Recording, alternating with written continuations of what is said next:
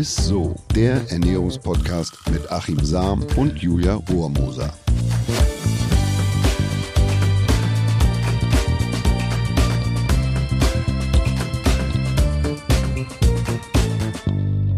Hallo meine Lieben und herzlich willkommen zum Ernährungspodcast ISSO mit unserem Ernährungswissenschaftler Achim Sam. Und mit meiner Lieblingsmoderatorin Julia Rohrmoser. Ich habe mal irgendwann gesagt, herzhaften. Äh, herzhaften äh, Julia Rohrmoser. Das hat dir aber nicht so gepasst. Ne? Nee, ich finde ich find Lieblingsmoderatorin hört sich tatsächlich irgendwie okay, besser dann bleibe ich dabei. Und mit meiner Lieblingsmoderatorin Julia Rohrmoser. Hallo Julia. Ja, und äh, du, Achim, du kennst mich ja mittlerweile auch relativ lange und du weißt ja auch, ich stehe einfach auf Trends. Ich mache jeden Trend mit und ja, äh, das ist wirklich so. Ich mache wirklich jeden Trend mit. Und deswegen freue ich mich, dass wir auch hier im Podcast öfter mal über so Trends und Neuerungen sprechen. Du bist ja voll dabei mal bei jedem Trend. Ja, ne? So als ich. ob du nie was anderes gemacht hättest. Ich, ich finde, Trends ist einfach das Wichtigste. Und mhm. deswegen freue ich mich auch, dass du heute tatsächlich den Trend Nummer eins mitgebracht hast, was die Ernährung natürlich angeht. Die absolute Revolution in der Kochwelt, die sich überall durchgesetzt hat und zwar schon vor Millionen Jahren. Das Feuer und einfach der Fakt, dass wir Lebensmittel überhaupt durchgarren, bevor wir sie essen. Da stellt sich mir natürlich erstmal die Frage, Warum eigentlich? Ja, also bei diesem Thema muss ich ausnahmsweise mal ganz von vorne anfangen. Sprich, was ist ganz von vorne? Adam und Eva, ja. Ah, Zumindest da. unsere Religion. Äh, zumindest haben die beiden offensichtlich damals schon versucht, das Gesundheitskredo und Apple a Day, Keep the Doctor Away oder Keeps the Doctor Away in die Welt zu tragen. Aber wie wir alle wissen, ging der Schuss ganz gewaltig nach hinten los. Was hat's uns gebracht? Die Vertreibung aus dem Paradies. Und äh, stattdessen, statt Paradies, knallharte Knechterei auf dem Acker für unser täglich Brot. Ja, Super, ne? Also der Apfel weiß nicht ganz so. Nee, leider nicht. Aber Spaß beiseite, der größte Meilenstein in unserer Ernährungsgeschichte war nicht etwa der Apfel, sondern tatsächlich die Entdeckung des Feuers. Was heute ja gern also ein eingefleischtes Männerritual belächelt wird, ist die Grundlage für unsere Entwicklung. Ohne Garen über dem offenen Feuer wäre der Mensch wirklich nicht das, was er heute ist, also wäre nicht so weit entwickelt. Und Gärden werden uns dann Bilder quasi von wild gewordenen Typen immer vorgehalten, die willenlos essen, was nicht mehr davonläuft und geröstet werden kann, muss und darf. Motto, holt raus die Würstchen, hau rauf äh, auf, auf den Grill und die Steaks, jetzt wird angegrillt, bis die Schwarte kracht, ja. Äh, mitunter stehen vor allem wir Herren der Röstung da nicht im besten Licht da, sondern eher wie hirnlose Allesfresser, die nichts kapiert haben, Bier in der linken, Grillzange in der rechten. Oh Mann, ja, Aber stimmt. dieses äh, schlechte Image des Grillhaut draufs führt total in die Irre, denn Grillen ist ernährungstechnisch der Meilenstein in der Evolutionsgeschichte oder in unserer Evolutionsgeschichte. Oder wie die Geissens vielleicht sagen würden, the burner der Menschwerdung. Also das war ein ganz, ganz entscheidender Schritt, dass wir heute auch, ähm, ja, sagen wir mal, so weit entwickelt sind und dass wir so ein großes, gut mhm. in den meisten Fällen gut funktionierendes Hirn haben. Du, das würde meinem Vater jetzt auf jeden Fall gefallen. Ich bin äh, gespannt, was noch kommt. Ähm, aber warum war Feuer jetzt so wichtig für uns? Also losgetreten hat äh, den Trend der Urmensch, der Homo erectus, also vor ja, über einer Million Jahre seine Rohnahrung zum ersten Mal übers Feuer gehalten hat und nicht mehr nur in rohes oder ins Gras gebissen hat. So. äh, es gibt einen Professor, und zwar Richard Wrangham von der Harvard University, und der bestätigt und behauptet und belegt sogar, dass das Kochen maßgeblich zur Entstehung und Entwicklung vom modernen Menschen beigetragen hat. Und mit der Nahrung von Feuer zur Lebensmittelverarbeitung Verarbeitung, was der entscheidende Schritt war, haben sich nämlich die Kieferpartie und der ganze Verdauungstrakt des Homo erectus mit der Zeit immer weiter zurückgebildet und gleichzeitig ist das Gehirn stark gewachsen mhm. und weil unsere Schalt- und Denkzentrale, also das Gehirn, extrem viel Energie verbraucht, wurde für eine ideale Entwicklung des Gehirns Nahrung mit einer sehr hohen Energiedichte bei gleichzeitig einem geringen Kauaufwand benötigt und das ging eben mit verarbeitetem Futter deutlich besser. Ein ordentlich gegrilltes T-Bone Steak lässt sich eben leichter kauen und verdauen als ein knuspriges äh, Stück Baumrinde, ja. ja. Gekochtes Essen liefert uns also schneller und gleichzeitig viel mehr Energie, als wenn wir wie Menschenaffen Berge an Grünzeug noch vertilgen und verdauen müssten. Deshalb haben übrigens die Gorillas heute noch so einen großen Brustkorb und auch Orang-Utans und so eine ausgeprägte Kau- und Kieferpartie. Die brauchen die auch, weil die am Tag 30 Kilo Grünzeug einfach oder 40 ah, Kilo Grünzeug futtern mal, müssen. Spannend. Ja, und das wahnsinnig aufwendig ist. Und wir haben ja schon mit 30 Gramm Ballaststoffen so unsere Probleme. Ne? Wie, wie, wie, meinst du das mit den Ballaststoffen? Also warum haben wir Probleme? Naja, wir kommen von ursprünglich, muss man sich vorstellen, von weit über 150 Gramm Ballaststoffen am Tag. Und die Empfehlung der WHO liegt aktuell bei 30 Gramm. Wir schaffen aber heute im Durchschnitt nur etwa 10 bis 15 Gramm am Tag. Ich würde sogar sagen, dass wir noch weiter drunter noch liegen. Noch weniger? Oh ja, ja. Und Gorillas brauchen bis zu 30 Kilogramm, wie ich eben schon gesagt habe, Grünzeug am Tag, also Blätter, Früchte, Bambus, Kräuter und Rinde.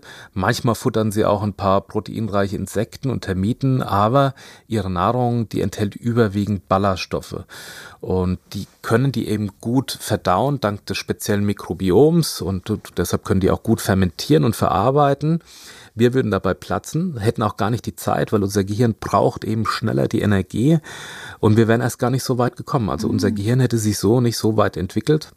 Wir sind wahrscheinlich äh, tatsächlich also nur Mensch geworden oder was uns unterscheidet äh, vom Affen, weil ein affenähnlicher Vorfahr von uns irgendwann eine Kochleidenschaft entdeckt hat oder nach einem Buschbrand auf den Geschmack von gegrilltem gekommen ja, ist. Und das war quasi ein revolutionärer bis äh, für unsere Zukunft oder für die menschliche Zukunft.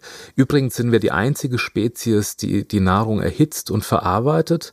Laut Rangham, also das ist der Professor der Harvard University, liegt uns also das Kochen in den Genen und wir sind biologisch an zubereitetes oder verarbeitetes Essen bestens angepasst.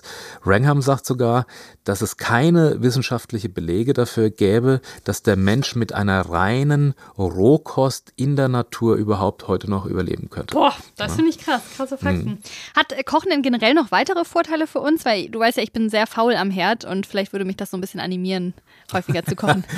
ja, also evolutionär auf jeden Fall. Damit mussten wir Menschen natürlich nicht mehr jeden Tag auf die Jagd gehen. Also gebratenes Fleisch hält sich schlichtweg wesentlich länger. Ne? Mhm. Äh, und mit dem Feuer konnte man jetzt auch äh, quasi Tongefäße zu besseren Aufbewahrungen, ne? also war quasi so die Tupperware von damals, dass man Tongefäße ja, brennen konnte. Und deshalb ähm, krepierten quasi die Jäger und Sammler nicht mehr so oft an Keimen und fiesen Bakterien. Also es war schon ein großer Fortschritt, auch was die Lebensmittelkonservierung angeht. Ein überlebenswichtiges Gesetz der australischen Ureinwohner lautet daher auch, bring kein Tier mit nach Hause, das noch nicht gegart uh. wurde. Also weise Leute, ne, also die schleppen das nicht erst noch stundenlang durch den Busch, um es dann zuzubereiten, sondern es wird eigentlich an Ort und Stelle dann gegart, um es eben haltbar zu machen und dass sie dann nicht erkranken an Bakterien und Keimen. Ne? Macht total Sinn, mhm. aber bitte nicht hier auf unsere Haustiere anwenden, ne? wenn man mal mit dem Hund oder so zu jemandem Ja, du musst jetzt nicht den Lego-Ahn von der Straße kratzen oder so. Ich habe vor Jahren mal ein Buch gelesen von Rüdiger ja. Neberg, das war so ein Überlebenskünstler aus dem Raum von Hamburg, äh, sehr bekannt. Und da habe ich gelesen, naja, man sollte, ich wollte damals auf so einen Abenteuertrip gehen. Mhm. Und man sollte sich doch schon mal an den Geschmack von Verwestem gewöhnen, indem man das Aas von der Straße kratzt. Also wenn quasi Tiere so. überfahren worden sind, so, dann soll man sich doch schon mal an den Geschmack ist, und, und man soll sich auch mal Steine in die Schuhe tun und so, dass man sich an die Blasen gewöhnt. Ich habe nichts davon befolgt. Gott sei Dank, du Ich habe aber mein Survival Camp trotzdem überlebt. Hast du es überlebt, ja, ne? Sehr gut, okay. Oh Mann. Ja, du sagst ja, dass äh, durch das Zubereiten mit Feuer uns äh, unser Essen mehr Energie liefert, aber gehen beim Erhitzen nicht auch wertvolle Inhaltsstoffe flöten? Ja, stimmt, aber das ist tatsächlich nicht immer so, denn bei vielen Lebensmitteln verbessert sich durch Hitze sogar der Anteil wichtiger Nährstoffe. Das haben wir als äh, Ernährungswissenschaftler jahrelang so in die Welt getragen, dass man ja möglichst frisch und unverarbeitet irgendwie hm. essen soll. Das gilt aber eben nicht für alle Lebensmittel. Beispielsweise erhöht sich der Vitamin A-Gehalt von Spinat um das Fünffache, wenn man ihn dünstet oder eingekochte Tomaten oder wenn man ihn richtig äh, Feuer macht, enthalten bis zu 16 mal mehr des Superantioxidants Lycopin als frische Tomaten und auch Kürbisse oder äh, Süßkartoffeln produzieren en masse gesunde Inhaltsstoffe, wenn man ihnen Feuer macht. Ah, das hattest du tatsächlich auch gerade das mit den Tomaten auch schon in unserer Food Hacks Folge erzählt. Also mhm. gerne da sonst noch mal reinhören. Kannst du kurz sagen, was sich durchs Erhitzen jetzt bei Süßkartoffeln und Kürbissen denn so verbessert? Ja, also bei Kartoffeln ist es so, dass die im rohen Zustand ja viel resistente oder um, zum Großteil resistente Stärke enthält und erst durchs Kochen wird die dann für uns verdaulich und dient als Energielieferant. Ich erzähle also heute, erzähle ich ja immer, dass man das Gegenteil eigentlich bewirkt zum Thema Abnehmen, dass man nicht so viel Energie bekommt und dafür sollte man ja die Kartoffel dann erkalten lassen, mhm, genau. äh, weil dann wieder mehr resistente Stärke entsteht, man weniger Energie beziehungsweise Kilokalorien hat, also dann ist etwa, wenn man die zwölf Stunden erkalten lässt und dann erst weiter verarbeitet, dann hat man so circa ein Drittel weniger Kilokalorien. Das war damals natürlich wichtig oder quasi in, in, in Zeiten, wo man, wir kennen das ja eher, dass wir ja in, in Notzeiten uns befinden und viel Energie brauchen. Das ist ja heute eher in unserem Wohlstand, äh, fällt uns das auf die Füße, beziehungsweise für unsere mhm. Gesundheit nicht ganz so gut. Also da war es aber wichtig, dass man beispielsweise Kartoffel, ne, rohem Zustand, viel resistente Stärke wird dann für uns verdaulich. Wenn man Süßkartoffeln backt, steigt der Gehalt äh, beispielsweise an herzgesunden Polyphenolen um 75 Prozent. Also das ist, äh, das ist eine ordentliche Menge. Bei Kürbissen ist es beispielsweise so, dass das Backen schon nach wenigen Minuten der Beta-Carotin-Gehalt auf das Vierfache ansteigt und der Lycopin-Gehalt sogar auf das 40-fache. Also das, die explodieren regelrecht gesunden Inhaltsstoffen. Beim Kochen muss man allerdings aufpassen, da gehen natürlich, oder was heißt natürlich, aber da gehen viele gesunde Inhaltsstoffe verloren. Deshalb würde ich da immer empfehlen, dass man da vielleicht noch das Kochwasser dann da mitverwendet, wenn es irgendwie möglich mhm. ist, oder eine mhm. Suppe draus macht oder so, ähm, dass man zumindest ein paar dieser gesunden ja. Inhaltsstoffe enthält. Aber beim Backen, wie gesagt, da explodieren die förmlich. Cool. Man könnte sogar sagen, ohne Hitze ist gar nichts spitze, ja, äh, weil nur durchs Räuchern, Rösten, Braten, Brutzeln, Grillen entfalten sich viele der natürlichen Geschmacks-, Aromastoffe und auch der gesunden Inhaltsstoffe oder Rohprodukte entfalten quasi ihren wahren Gehalt. Ich äh, würde deshalb sagen, feuerfrei. Ne? Ja, sehr gut. Und bevor wir uns jetzt alle an die äh, Feuerschale machen, verrätst du uns vielleicht noch mal kurz dein Highlight der Woche. Das Highlight der Woche. Ja, das ist äh, Buttermilch. Die finde ich äh, tatsächlich sensationell. Buttermilch enthält lebende Bakterienkulturen, also die sogenannten Probiotika. Ne? Das ist ja der Unterschied zu Präbiotika, sind Ballaststoffe. Probiotika, man nimmt also schon lebende Kulturen zu sich und die können dazu beitragen, dass die Barrierefunktion des Darms gestärkt wird und Krankheitserreger in Schach gehalten werden ähm, diese sogenannten Probiotika, die stellen gesundheitsfördernde Substanzen her. Das sind die kurzkettigen Fettsäuren wie eben Butyrat oder Propionat und die schützen eben den Darm, also dass der Darm auch nicht löcherig wird, dass da quasi also diese Barrierefunktion gut funktioniert im Darm und deshalb sehr wichtig, dass man gut versorgt ist eben mit Probiotika, dass die Buttermilch eben ein super Lieferant oder man nimmt das reine, das Futter, während die äh, Präbiotika, das sind die Ballaststoffe, ne, also dass man sich ballaststoffreich ernährt und damit füttert man sozusagen die eigene Probiotika, die eigenen Mikroorganismen, aber hier nimmt man Probiotika zu sich. Cool. Allerdings ist da die Voraussetzung für eine gesundheitsfördernde Wirkung von Buttermilch, dass noch genügend lebende Bakterien im Lebensmittel vorhanden sind. Also beim Sauerkraut ist es so, dass es äh, frisch sein muss und dass man es nicht kocht und zu stark erhitzt oder dass man die Buttermilch jetzt äh, erhitzt oder dass die pasteurisiert ist oder so, dann wäre nämlich ein Großteil oder sagen wir mal alle dieser gesunden Probiotika und Milchsäurekulturen kaputt und tot. Deshalb würde ich auch empfehlen, ausnahmsweise mal bei diesen Produkten oder bei der Buttermilch aufs MHD zu achten und dass man da sich nicht schon fast am Ende befindet oder drüber, sondern man stellt eigentlich sicher, wenn das am Anfang noch ist, also des, des MHDs oder mhm. dass man, mhm. dass das weit weg ist noch, dass da auch noch genügend Probiotika in dem Produkt enthalten sind und eben, wie gesagt, gesagt, nicht erhitzen, weil dann sterben die ab, die gesunden Minitierchen. Ja, ist spannend, ne? weil erhitzt ist also dann doch nicht immer, immer besser. Die Buttermilch ist da jetzt ja ein ganz gutes Beispiel für. Aber sonst gilt das für unsere Ernährung halt eben doch. Ich würde die ganze Folge jetzt nochmal versuchen, kurz zusammenzufassen. Der Mensch wäre nicht der, der er heute ist, wenn er nicht mal eine Rübe oder so ein Stück Fleisch über das Feuer gehalten so hätte. Und das sagt äh, nicht nur Achim, sondern das sagen vor allem Forscher der Harvard University, die sich die Ernährung unserer Vorfahren sehr genau angeschaut haben. Energiereiche Kost und weniger Aufwand beim Kauen bedeutet nämlich mehr Saft für das Gehirn und das konnte sich in unserer Evolution dadurch erst bestmöglich entwickeln. So ist es. Ja, und dazu kommt noch, dass gekochte Nahrung haltbarer ist und in einigen Fällen auch mehr gesunde Inhaltsstoffe enthält. Zum Beispiel bei Süßkartoffeln hast du ja gesagt oder in Kürbissen ist das so. Also gegart, gekocht, gebraten, wie du sagen würdest mit R, Win-Win-Win sozusagen. Richtig.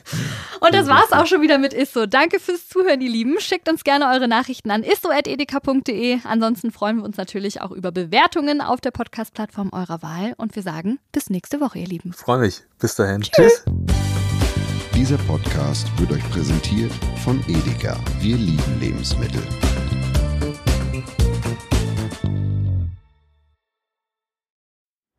Es folgt eine Podcast-Empfehlung. Lou, bist du bereit? Ich bin sowas von ready. Are you ready? Herzlich willkommen bei Cheers, dem Weinpodcast mit Lou. Das bin ich, studierte Weinexpertin, Weinwirtschaftlerin und Weinbloggerin. Und ich bin Jonas. Ich bin hier, um Lou eine Menge Fragen zu stellen, denn wir sprechen in diesem Podcast über Wein, über Spannendes und eigentlich alles, was man wissen muss. Egal, ob man Weinanfänger ist oder fortgeschritten, dieser Podcast ist für alle bestens geeignet, die Bock auf Wein haben. Ja, welcher Wein passt zu welchem Essen? Warum ist Säure im Wein eigentlich so wichtig? Und wie kommen die Aromen in euren Wein rein? Und warum spuckt Lou nach dem Probieren immer wieder alles aus? In kurzen und knackigen Episoden gibt es genau auf diese Fragen die passende Antwort. Und ab und an gibt's auch noch Gäste. Und wenn ihr Fragen habt, dann schreibt sie uns an cheers.edeka.de. Jeden Montag gibt's eine neue Folge, überall da, wo es Podcasts gibt. Und ich würde sagen, Cheers. Cheers.